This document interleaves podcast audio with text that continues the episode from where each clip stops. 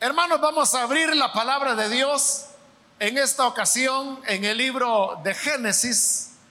Es el primer libro de la Biblia. Busquemos el capítulo número 50.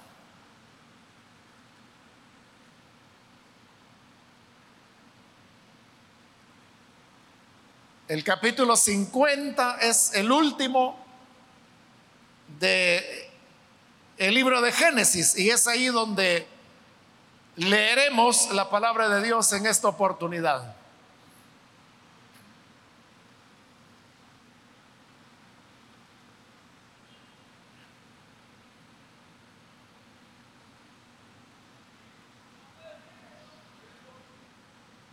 Bien, dice entonces la palabra de Dios en el libro de Génesis, capítulo 50, versículo 15 en adelante,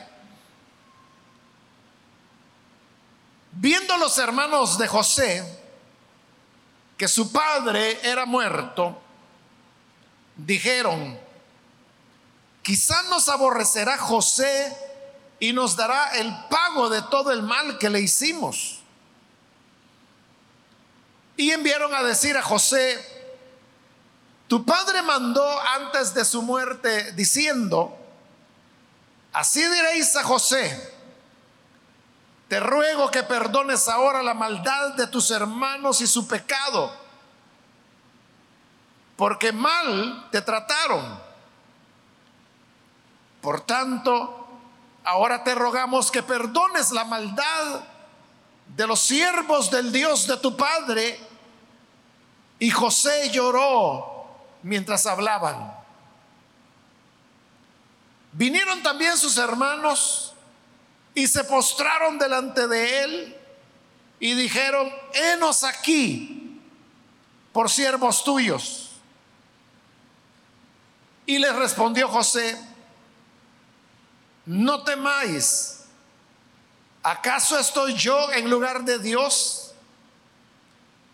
Vosotros pensasteis mal contra mí mas Dios lo encaminó a bien para hacer lo que vemos hoy, para mantener en vida a mucho pueblo. Ahora pues, no tengáis miedo, yo os sustentaré a vosotros y a vuestros hijos.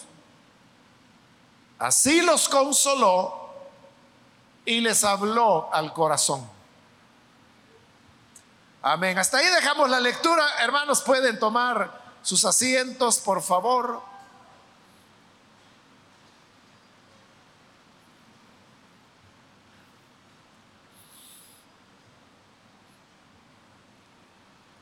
La lectura que acabamos de completar se encuentra ya al final, como dije, del libro de Génesis. Y en los últimos capítulos de este libro Usted sabe que se relata la historia de José, el hijo de Jacob. Los hermanos de José lo odiaron, le tenían envidia. Y el rechazo que ellos sentían hacia su hermano menor, José, llegó a ser tan intenso que incluso en una ocasión planearon darle muerte. Pero después cambiaron de idea, vieron que venía una caravana de mercaderes.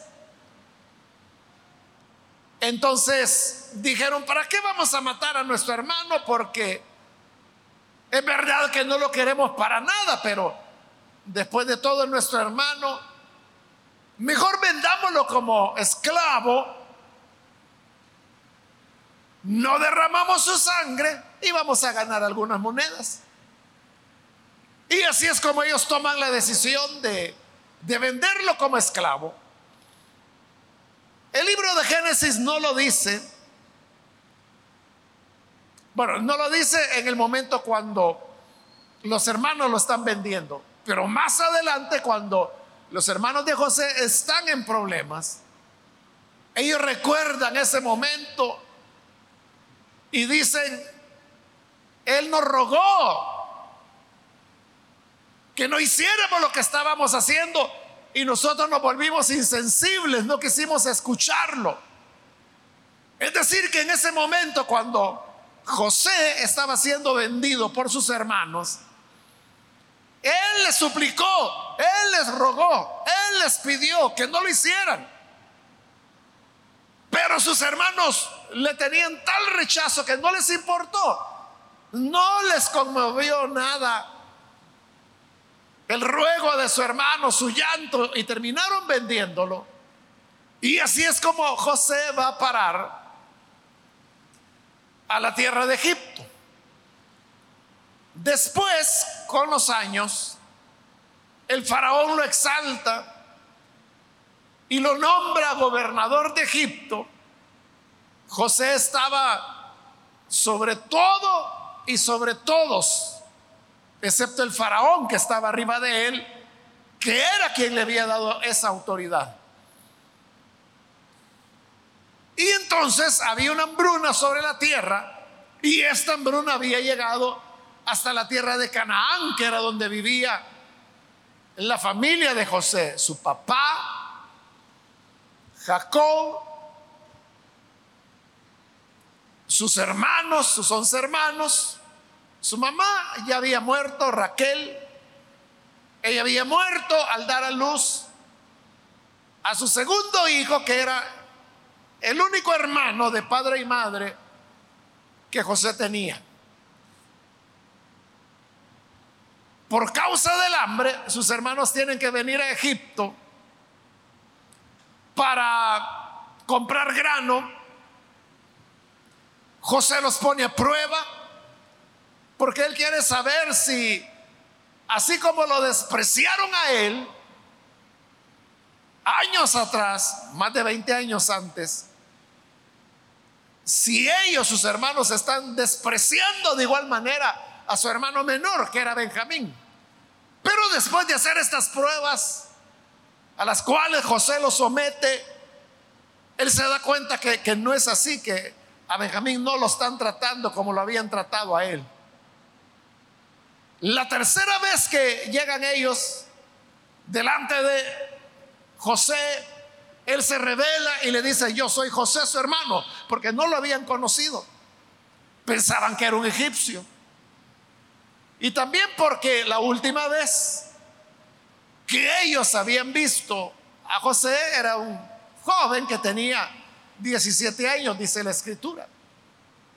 Y ahora que lo encuentran en Egipto, ya casi es un hombre de 40 años, casado, con hijos, está hablando egipcio, se viste como egipcio, se rasura como egipcio, se maquilla como egipcio porque en Egipto los hombres se maquillaban. Entonces no lo pudieron conocer. Pero él se revela y le dice, yo soy José, su hermano. Y le dice, traigan a mi padre porque todavía faltan cinco años más de hambre. Entonces vénganse a vivir a Egipto y aquí yo les voy a dar alimento para que puedan sobrevivir. Entonces es cuando Jacob y todos sus descendientes 70 dice, tanto Génesis como Éxodo, que era la familia de Jacob, se van a vivir a Egipto. Allí, Jacob vive durante 17 años más. Llega a una edad muy avanzada, hasta los 147 años de edad. Y entonces Jacob muere. Pero antes de morir, él le había dicho a José, mira, cuando yo muera, no quiero que me vayan a enterrar aquí en Egipto. Quiero que por favor me lleves a la parcela que compró mi abuelo Abraham, donde está sepultado mi padre Isaac, mi madre Rebeca y ahí es donde quiero que me entierren. Y efectivamente, después de haber muerto Jacob, José cumple el deseo de su padre y van hasta la tierra de Canaán y lo sepultan allí en la, en la cueva de Macpela, como también se le llamaba, y ellos regresan a Egipto. Cuando vuelven a Egipto, aquí es cuando ocurre lo que hoy hemos leído, y es que los hermanos de José se ponen a pensar, bueno, hoy como hasta ese momento José no les había recriminado nunca todo el mal que le hicieron, que lo habían vendido como esclavo, que lo habían despreciado, que habían querido matarlo. Nunca José les había dicho nada. Pero los hermanos dijeron, bueno, hoy como ya murió nuestro padre, hoy es cuando José se va a vengar. Él no lo ha hecho todos estos años para que nuestro padre ya envejecido estuviera tranquilo, muriera en paz, pero él ya murió. Este, hoy lo que él se hará es vengarse de nosotros. ¿De qué vamos a hacer?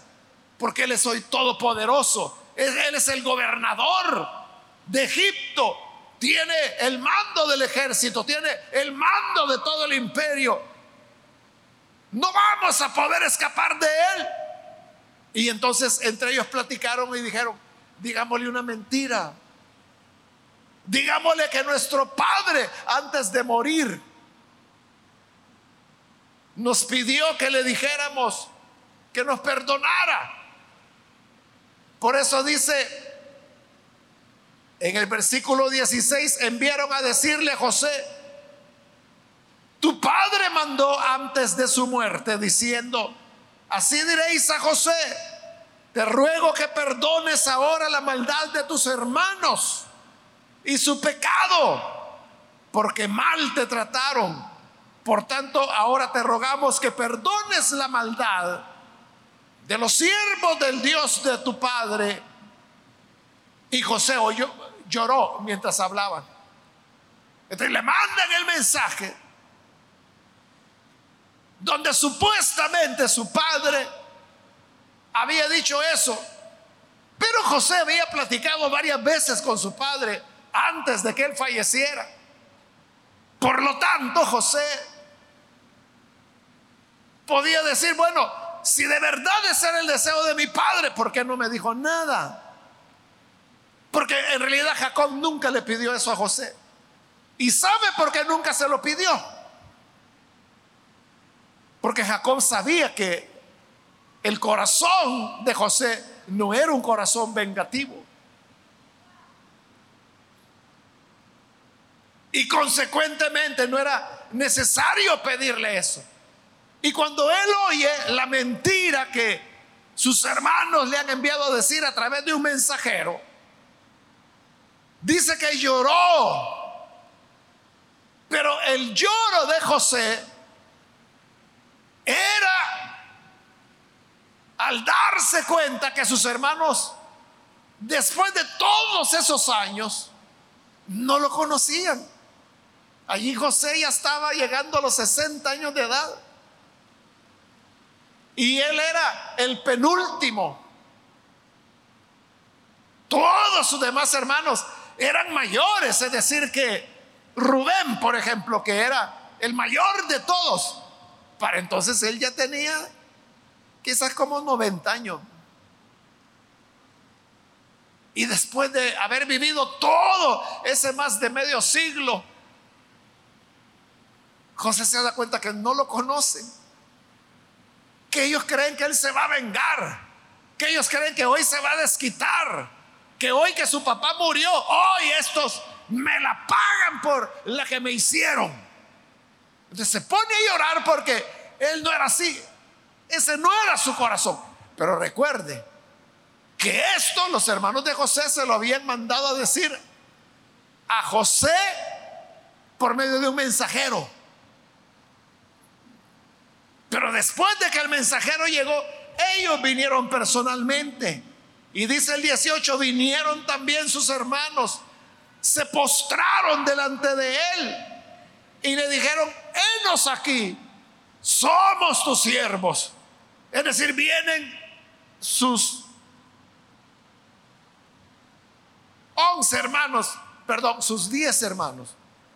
Porque el once era Benjamín, que era su hermano menor, él ni, ni sabía qué era lo que había pasado. Pero eran los diez mayores. Entonces vienen y se arrodillan delante de él y le dicen, aquí estamos. Quizás nos vas a matar, quizás no, hoy te vas a vengar. Pero lo que te pedimos es ser tus esclavos.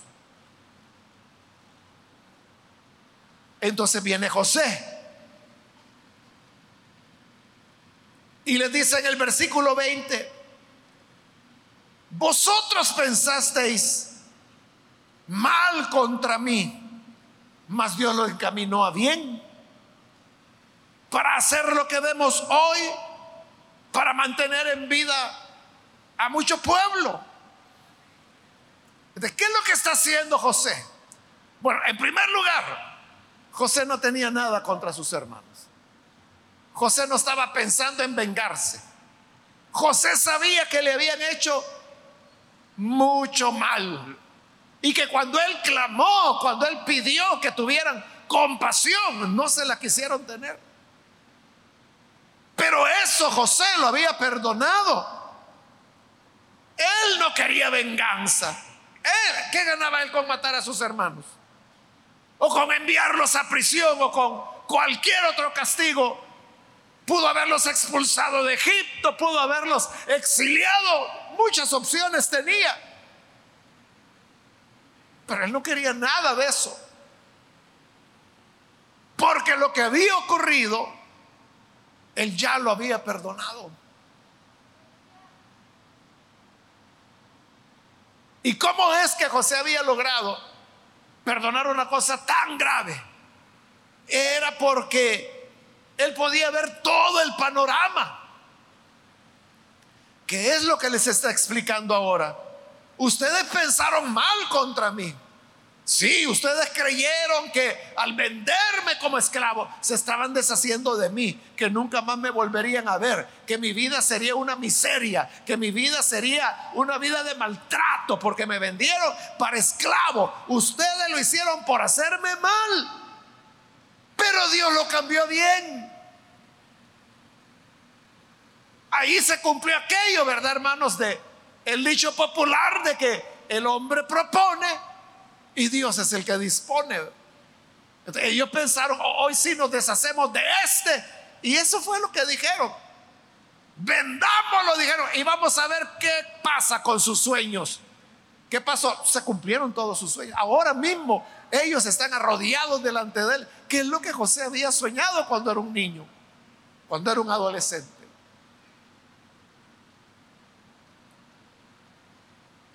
Entonces lo que ellos habían hecho, llevados por un odio, Dios lo utilizó para hacer un bien. Al final, hermano, un favor le hicieron a José. Si José se hubiera quedado allá en casa, él hubiera sido otro como sus hermanos. ¿Y qué fueron sus hermanos? Ganaderos. Eso hubiera sido José, otro ganadero. Se hubiera casado a saber con quién, hubiera tenido hijos. Hubiera existido la tribu de José. Pero no fue así. Si él llegó a ser lo que fue, si él llegó a una posición tan elevada, es porque sus hermanos lo habían vendido. Entonces, mire, hay dos cosas importantes para el perdón. Una, hermanos, es lograr ver todo el panorama. Como le dije, eso es lo que José está haciendo, le está mostrando el panorama. Vosotros pensasteis mal contra mí, mas Dios lo encaminó para bien para hacer lo que vemos hoy. ¿Y qué era lo que estaba pasando hoy en ese momento? Que el pueblo estaba con vida. ¿Y cómo habían sobrevivido a esa hambruna de siete años? Porque José estaba ahí. Porque él era el gobernador de Egipto. ¿Y cómo llegó a ser gobernador? Porque lo vendieron como esclavo. Entonces José dice, miren lo que Dios hizo. Ustedes dijeron, hagámosle mal, pero Dios lo que hizo fue hacerme un bien, un bien para él, porque llega a esa posición tan elevada, y un bien para todos los descendientes de Israel, porque esa es la manera como fueron salvados, fueron preservados con vida. Y ellos vivían en una región privilegiada. El faraón les dio la tierra de Gosén. Y la tierra de Gosén era la mejor tierra que había en Egipto para la crianza de ganado. Y como a eso se dedicaban ellos, hermanos, se enriquecieron, se multiplicaron, se hicieron poderosos. Tanto que 400 años después, cuando sube al poder un faraón que no sabía nada de esta historia, les tiene temor. Y dice, estos ya son más fuertes que nosotros. Entonces, ¿qué es lo que José está haciendo? Está viendo todo el panorama.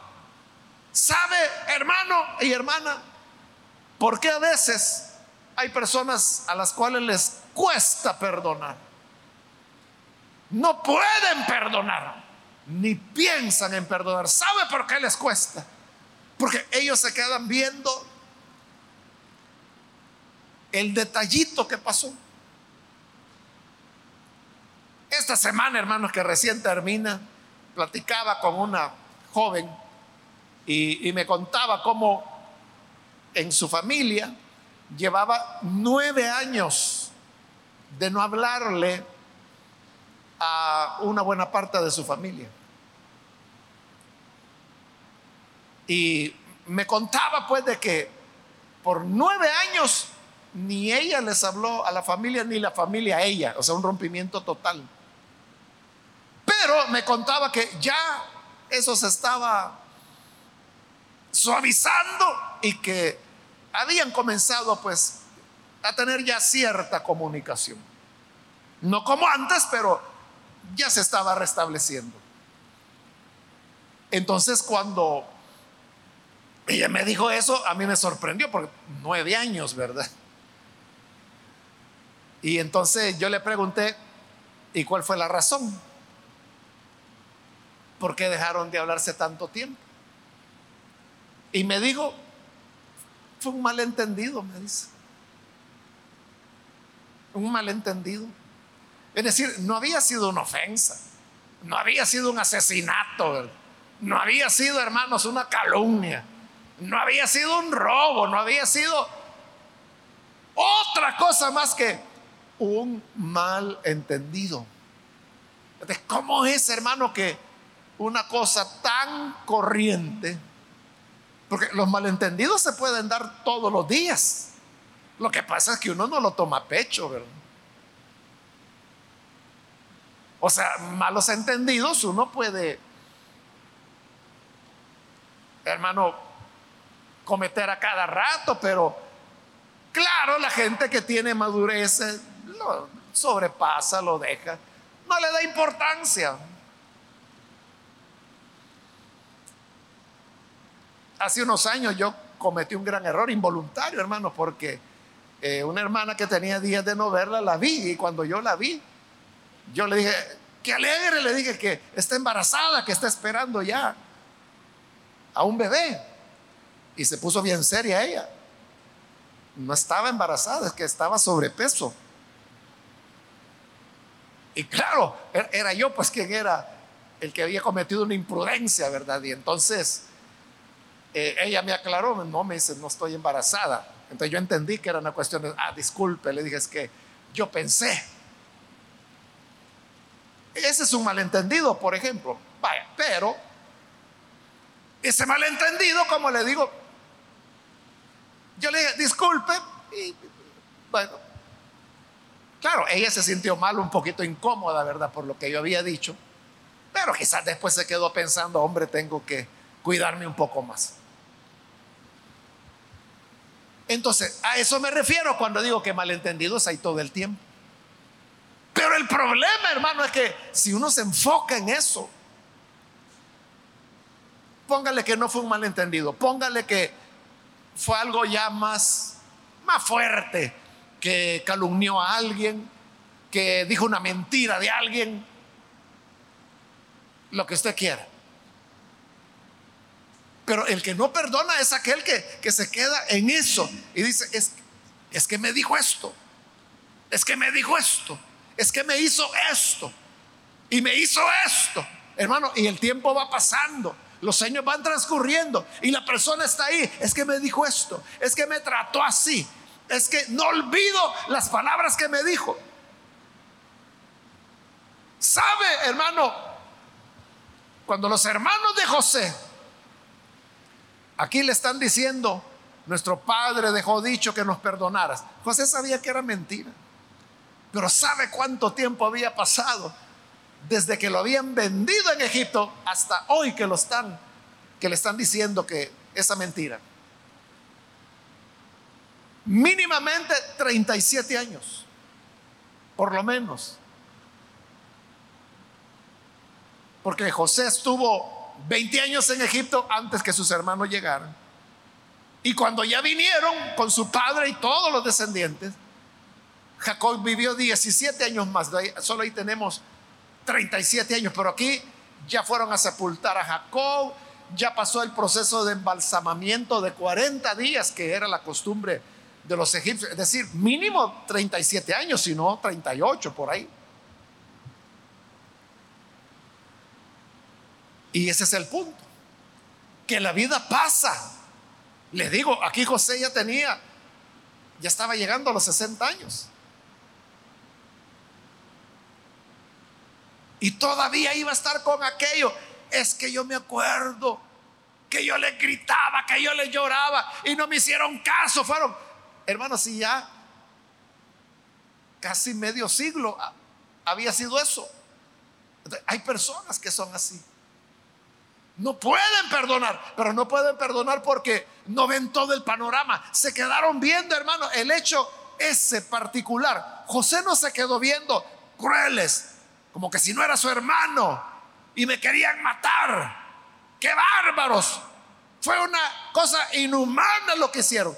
No se quedó ahí José, sino que él comenzó a ver todo el panorama, todo lo que había ocurrido en esos en esas décadas y entonces digo, ah, ahora entiendo. Si ellos no me venden allá como esclavo, jamás yo hubiera llegado a ser el gobernador de Egipto.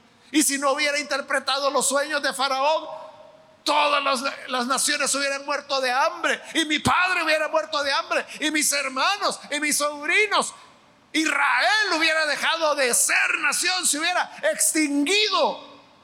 Entonces, al tener todo el panorama, uno se da cuenta, hermano, de que aquello que en el momento no fue alegre, en el momento fue doloroso, pero cuando uno ya ve la perspectiva, el cuadro total, como dicen, que no hay que ver solo el árbol, hay que ver el bosque, uno se da cuenta de que los planes de Dios son maravillosos. Y que el daño que quisieron hacerte, el mal que quisieron hacerte, eso de que a ti te cuesta perdonar. Como dijo, José, Dios lo cambió por bien. Dios lo cambió por bien. Y quizás eso es lo que ha ocurrido en tu vida.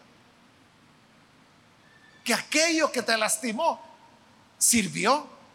Y hoy, años, décadas después, uno se da cuenta, hoy comprendo cómo aquello me sacó adelante. Hoy comprendo cómo esta situación me hizo crecer, me hizo un mejor cristiano, me hizo una mejor cristiana. Entonces hay que ver todo el panorama. Y en segundo lugar, la otra clave para el perdón es que José, nótelo, se enfocaba en lo positivo. Porque dijo, Ustedes pensaron hacerme mal. Y eso sí fue, hermanos. Si no es por Rubén, el hermano mayor que interviene, lo hubieran matado. Entonces les dice, ustedes quisieron hacerme mal. Eso nadie lo niega. Pero Dios lo cambió en bien. Entonces José prefería ver el bien que Dios había hecho que continuar amargado con el mal que habían querido hacerle. Si, él se hubiera quedado ahí, es que, ¿cómo es posible? Es que eran mis hermanos. Y eran mis hermanos mayores los que tenían que cuidarme. Y ellos son los que trataron. Es que, ¿cómo? Y si, eh, si en eso se hubiera clavado él, hermano, se le hubiera ido el sueño, hubiera estado todo el tiempo amargado, todo el tiempo que se le iba la paz, no hubiera tenido paz, se le hubiera subido la presión, se hubiera hecho hipertenso y después de hipertenso, diabético, y se hubiera ido enfermando, se le hubiera, hermano, causado muchos estragos de salud por estar con aquella idea. Qué malos, qué malos, cuánto sufrí, cuánto me lastimaron. No, no se quedó ahí. Él sabía que lo habían lastimado, pero él lo que veía es cómo Dios utilizó esto. Lo convirtió, lo convirtió en bien. Entonces él veía el bien. Él veía a dónde había llegado. Él veía que era el gobernador de Egipto. Él veía que ahora estaba protegiendo a todos sus hermanos, a todos los descendientes, a todo su pueblo, al pueblo de Israel, de donde después habría de venir el Salvador, nuestro redentor. Eso es lo que José vio. Siempre, hermanos, en toda situación mala hay un aspecto bueno. Es como una moneda, ¿verdad? Que tiene dos caras. Pero usted puede quedarse viendo solo la cara negra, la cara oscura, la cara del dolor y estar ahí bebiendo y volviendo a beber su amargura, su deseo de venganza, es que me la va a tener que pagar. Es que tengo que verlo. Yo sé que mi Señor lo va a humillar y va a tener que venir de rodillas delante de mí. Dios tiene otros planes. Y quizás no se ha dado cuenta usted que ese dolor que le causaron, esa moneda tiene otra cara. Solo basta ver el otro lado. Y usted verá, como le digo, que con cada mal siempre hay un bien. Pablo habló de, que, de las pruebas, que las pruebas siempre las vamos a tener, pero él dijo, juntamente con la prueba, dará la salida. todo dolor tiene un beneficio. Todo sufrimiento es algo, hermanos, que nos cambia, nos transforma. ¿Cuáles fueron entonces las dos claves de José para poder perdonar a sus hermanos?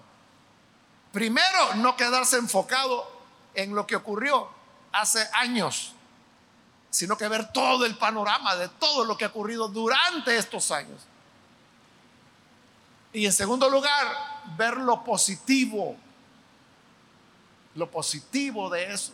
Él no se quedó pensando, es que por 20 años yo no pude ver a mi papá porque estaba como esclavo.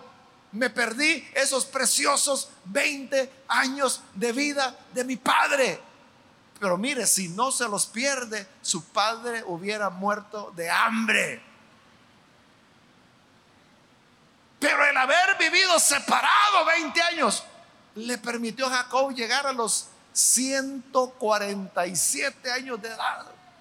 Porque José lo sustentaba, le daba alimento a él, a sus hermanos, a sus hijos, a sus nietos, a sus sobrinos, a sus sobrinas, al ganado de todos ellos. Los bendijo, los prosperó y dijo, para eso Dios me envió primero para poder preservar con vida a este gran pueblo que el Señor ha levantado, los hijos de Abraham.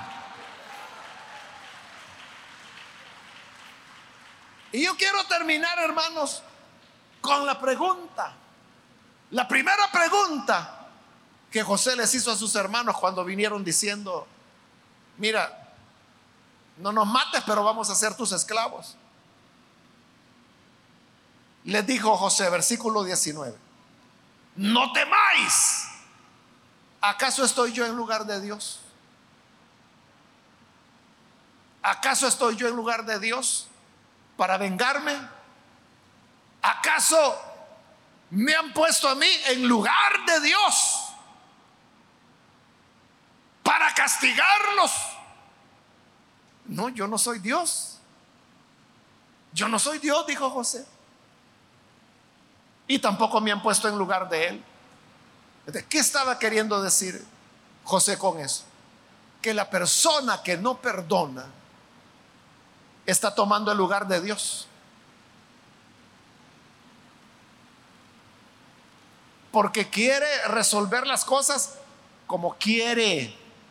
Entonces, cuando alguien dice, no, es que yo sé que esta persona que me dañó, yo sé que Dios le va a enviar plagas, que la va a atropellar un camión y después un tren y después se va a hundir el barco en que vaya y en el hospital van a hacer una mala praxis y le van a cortar una pierna y entonces está planeando su venganza y lo peor es que diciendo Dios lo va a hacer. No. ¿Quién te puso a ti en lugar de Dios? ¿Crees en Dios o no crees en Dios? Si crees en Dios, tú sabes por la palabra que Él es un juez justo. Que dice la Biblia que Él paga a cada uno según su obra. Entonces, si creemos que Él no miente y si creemos que Él existe y si creemos lo que Él dice, que pagará cada uno de acuerdo a su obra, ¿quién eres tú? Para querer vengarte por ti mismo. Y hay gente que dice, no, no, si yo no lo odio, yo lo perdoné. Hace años ya lo perdoné, lo único que no le hablo. ¿Qué tipo de perdón es ese? Está vivo. El deseo de venganza, la amargura está viva. No ha perdonado nada.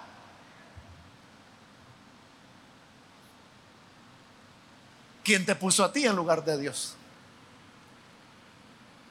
Y José le preguntó a sus hermanos, oigan, tranquilos, no tengan miedo. Yo no estoy en lugar de Dios. Si Dios cree que ustedes hicieron algo incorrecto, Él verá qué hace. Yo creo que Dios los usó para bien.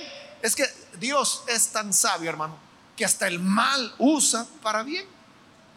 Como en este caso, el mal que le hicieron a José fue para vida. El mal que le hicieron al Señor Jesús al condenarlo injustamente fue para vida de todos nosotros.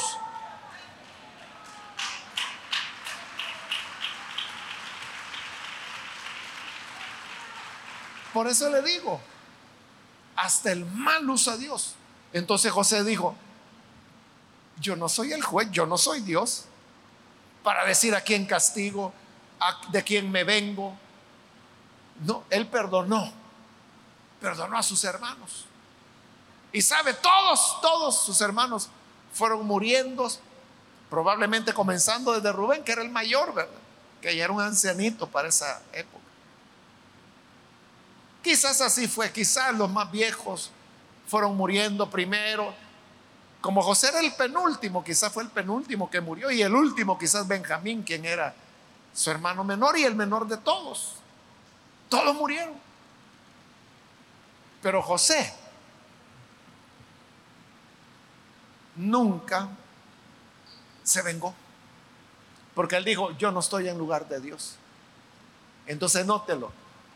Cuando una persona quiere vengarse por sí misma, está poniéndose en el lugar de Dios. Está usurpando una posición y un rol que no le pertenece. A nosotros lo que nos corresponde es ver el panorama, ver el lado positivo, perdonar, porque todos fallamos, hermanos. Todos cometemos errores, todos hemos lastimado a más de alguna persona, todos, a propósito o por descuido, hemos ofendido a alguien. Pero podemos perdonar. Y si hay algo que haya que corregir, si hay algo que haya que desquitar. Para eso está Dios. No estamos en lugar de Él. Es lo que Pablo dice ahí en Romanos. No se vengan por ustedes mismos. No. Dejen la venganza al Señor. Porque Él ha dicho, mía es la venganza, yo pagaré, dice el Señor. Yo pagaré. Pero quizás usted diga, no, pero como Dios es misericordioso, quizás un jaloncito de orejas le va a dar a este. Yo lo que quiero es que lo metan preso unos 30 años por lo menos. ¿Estás tú en lugar de Dios? Entonces, allí lo que está ocurriendo es que tú te sientes más justo que Dios. Estás queriéndole corregir la plana a Dios.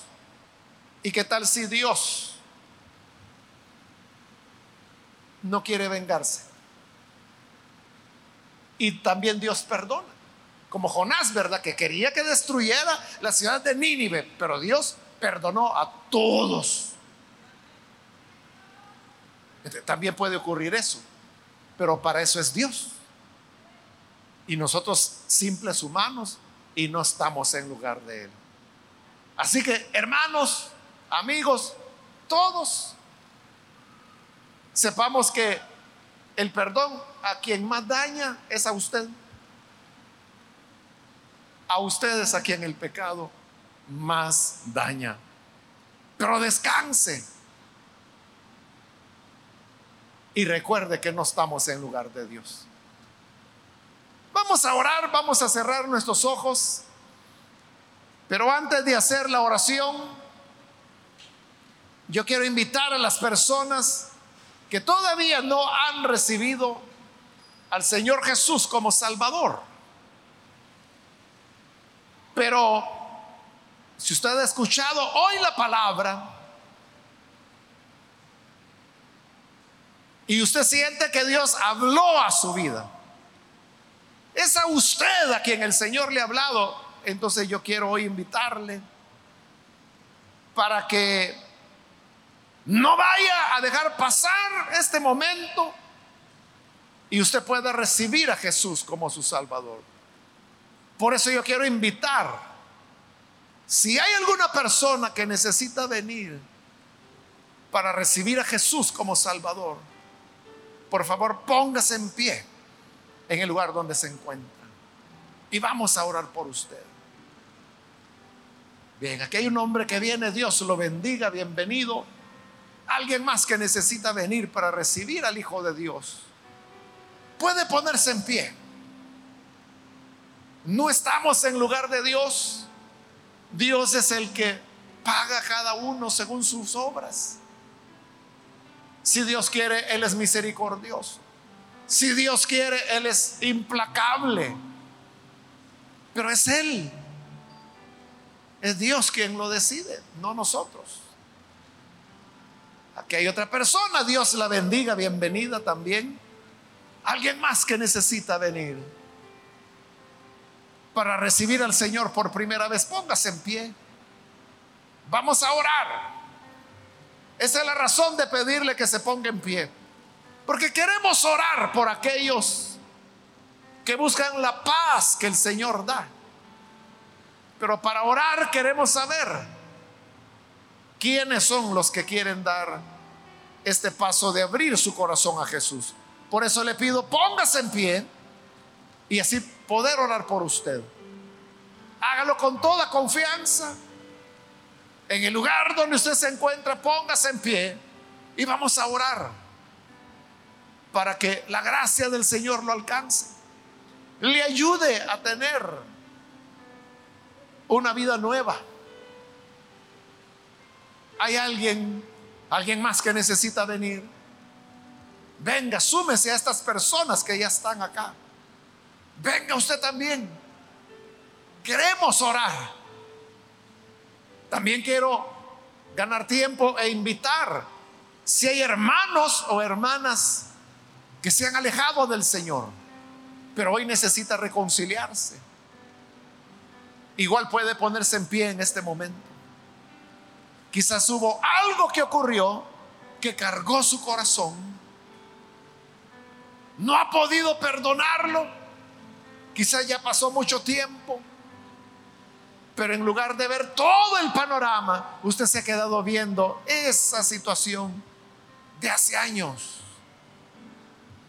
Muy bien, aquí hay otra persona, Dios lo bendiga, bienvenido. Alguien más que necesita venir para recibir al Señor por primera vez o reconciliarse. Póngase en pie y vamos a orar. ¿Hay alguien más?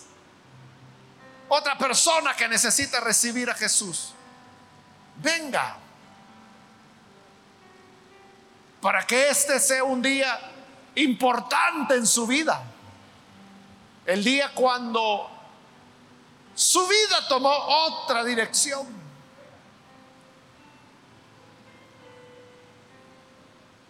¿Hay alguien que necesita venir? Póngase en pie. Voy a terminar la invitación ahora. Hago la última llamada si hay alguien más que por primera vez viene al Señor o se reconcilia. Póngase en pie. Esta es ya la última llamada y vamos a orar. Pero si hay alguien más, hágalo ahora.